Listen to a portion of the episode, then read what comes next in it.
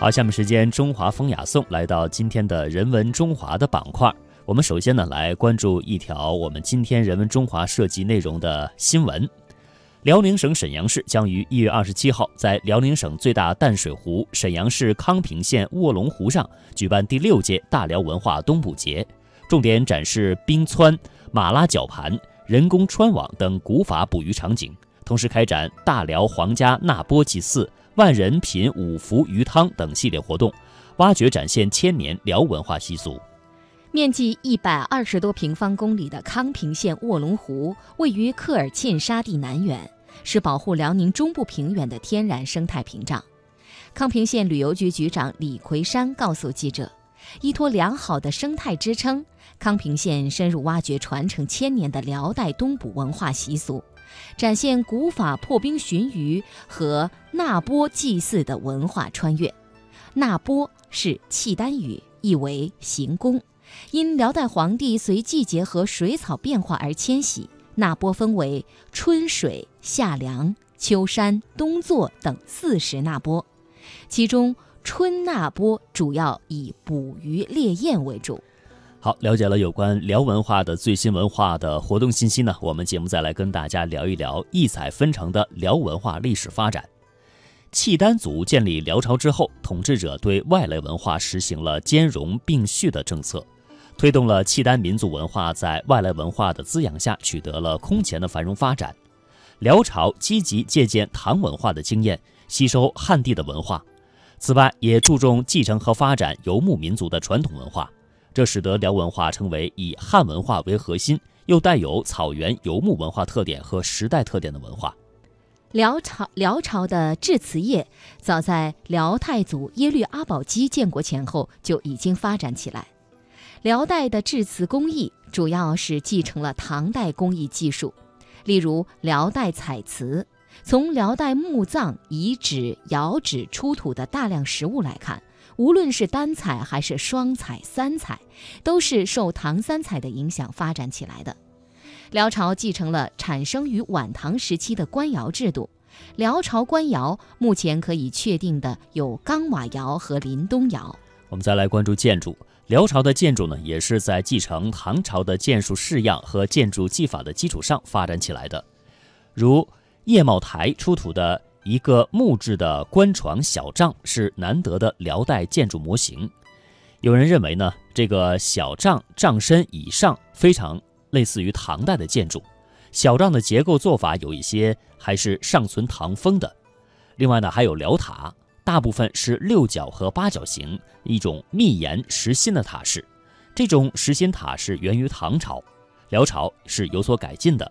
它的优点之一就是增加了抗震能力。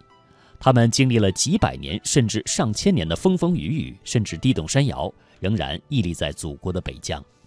辽人后葬是我国中古时期文化发展达到顶峰的昌盛时代，因此即使一般辽墓也多随葬各类珍稀名贵实物。陈国公主墓是辽国王室贵族墓葬的代表，是一座公主与驸马合葬的砖室墓。公主与驸马全身穿有银丝网衣，头戴金冠，面覆金面具，脚穿鎏金银靴，并系有腰带。墓内壁画以契丹传统的写实风格，形象再现了墓主日常生活的情景。辽陈国公主墓的发现，为研究辽代契丹族社会、政治、经济、历史、生活习俗及其汉文化的交及其与汉文化的交往提供了重要的资料。考古工作者和人们的墓葬当中的金面具，对他们十分感兴趣，并纷纷研究它的文化历史渊源。那到底它有什么神秘的历史呢？接下来就让我们跟随下面的专题去一起探索。从陈国公主墓中的黄金面具重现天日的那天开始，关于它的各种争论和猜测就没有停止过。有人说。黄金面具可能是皇家婚礼御赐的嫁妆，也有人说，黄金面具可能是萨满巫师的身份标识，还有人认为，面具可能来源佛教对契丹人的影响。要回答这些疑问，还要从契丹人早期的丧葬习俗说起。生活在大草原上的契丹族是游牧民族，自古以来啊，他们就逐水草而居，打鱼狩猎。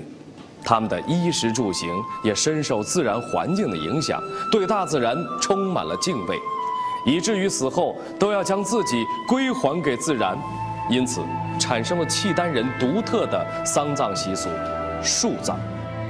树葬指的是人死后并不马上埋葬，而是将尸体放在树上，任其自然风化，等尸体风干后，把尸骨重新捡起来埋葬。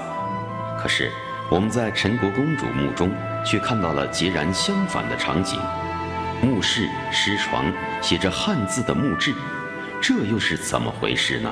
辽国的萧太后对中原文化十分的推崇，随着辽国文化和中原文化的逐渐融合，辽国的丧葬习俗也受到了中原汉人的影响。在陈国公主的墓中。考古人员还发现了和金缕玉衣十分相似的东西。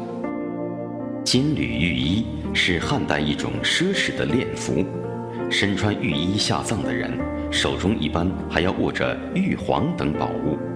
而在这座辽代墓葬中，陈国公主和驸马身穿银丝编织的网络，手中还握着两个琥珀。这两种丧葬习俗确实有相似之处。然而，在中原的文化中，并没有在遗骸上覆盖黄金面具的葬俗。考古人员仔细观察之后发现，陈国公主夫妇戴着的黄金面具上，周边还有一圈小圆孔，里面还有残留的银丝。也就是说，金面具和银丝网络很有可能是配套使用的葬具。它们到底是用来做什么的呢？考古人员们推测，虽然随着文化的融合，契丹人逐渐开始使用中原人的丧葬习俗，但是他们并没有死后立即入土为安的观念。位于内蒙古巴林左旗西南石房子村，在历史上被称作祖州，这里是辽国的开国君主耶律阿保机祖辈生活的地方，在这里有一个神秘的石头房子。当地的考古专家经过多年的研究后认为，耶律阿保机去世之后，并没有被立即下葬，他的遗骸当时就被放在这个石房子供人祭拜，时间长达一年之久。而陈国公主在死后也同样没有被立即下葬。从陈国公主的墓志铭上，我们可以看出，公主死于开泰七年。也就是公元一零一八年的三月七号，而他与驸马合葬的时间是当年的闰四月，中间相差了近两个月的时间。或许是为了让这些皇亲贵胄在死后也保持尊严，他们的面部被覆盖上了黄金的面具。为了防止遗体在停放的过程中腐烂风化后变得散乱，人们还专门编织了一种金属网络。这样，在入殓时，骸骨就不至于散乱。陈国公主墓是迄今为止唯一幸存、保存最完整、出土文物最丰富的辽国契丹皇室墓葬。它的意外出土，为人们打开了一道通往神秘古国的大门。陈墓一共出土了三千多件文物，温润的玉器，华美的金银器。晶莹剔透的玛瑙，今天的我们仍然为千年之前先人的精湛工艺所折服。当辽国灭亡之后，契丹人也随之消失在了历史的长河中，使得这个民族越发的神秘。随着众多文物的出土，人们得以透过这些珍宝，遥望这个消失千年的马背王朝。从漠孤烟塞北，到杏花春雨江南；从山水田园牧歌，到金戈铁马阳关。诗心、诗情、诗意，一直未走远。中华风雅颂。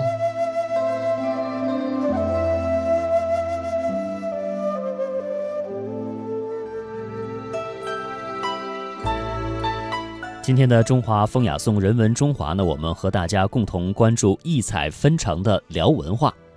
儒家思想是中原地区自汉以来统治阶级的主要统治思想。唐朝统治者对于儒家思想呢也是非常重、非常重视的。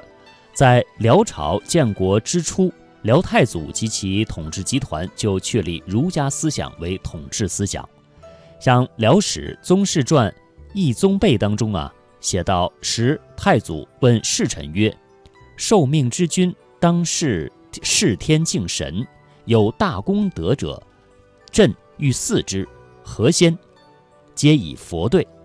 太祖曰：“佛非中国教。”备曰：“孔子大圣，万世所尊，宜先。”太祖呢也大悦，就建了孔子庙，召太子春秋试殿。那下面时间呢，请大家跟随着我们内地的著名历史老师袁腾飞的介绍，来了解一下阿保机是如何学习汉族文化、建辽称帝的。契丹到了这个续选可汗之年，本来这个阿保机呢想意思意思啊，举行这么一个典礼，结果呢，一个汉族的谋士跟他讲啊。中原天子全是世袭自立，没见过有选举这种事儿发生的。阿保机就打消了选举可汗的这个念头。那么给他出主意的这个人是谁呢？提起此人，大大的有名啊，是吧？我们听杨家将，这个跟杨家打仗的契丹将领，姓韩，是吧？这个评书里一讲，说谁跟这个杨家打仗啊？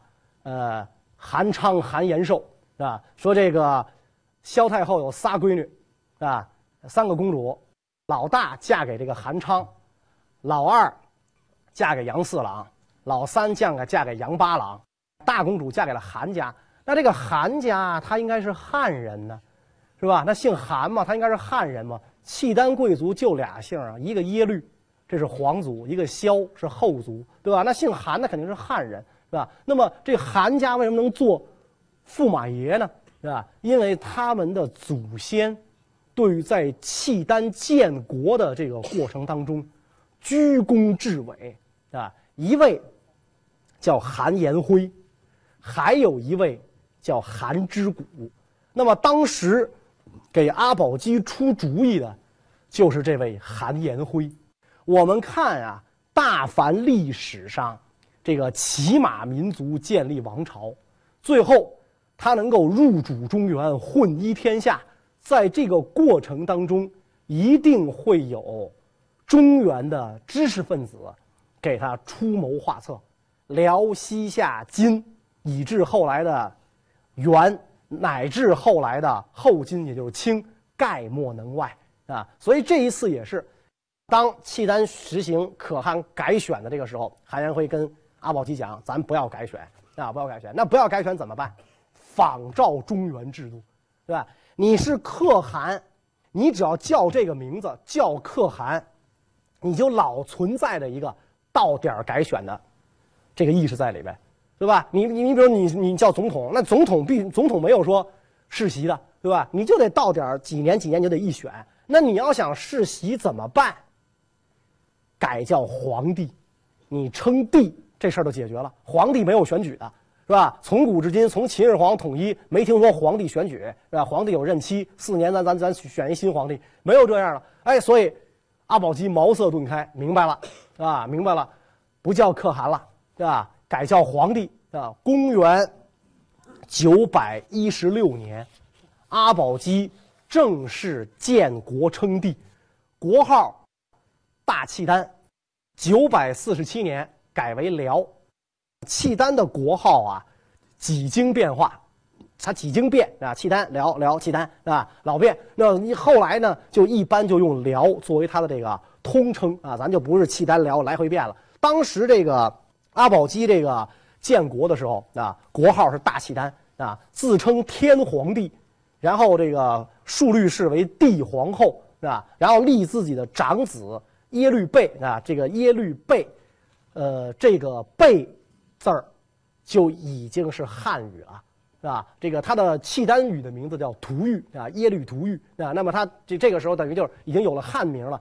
这个阿保机建国之后啊，改名为耶律义，一义两义的义是吧？耶律义就不再叫阿保机了，哎，等于这个阿保机是这个呃契丹语的名字，他也起了汉名了，就说明他接受了中原王朝的这一套这个礼法是吧？然后封这个耶律倍为太子，皇太子，号称仁皇王啊，用天地人给自己。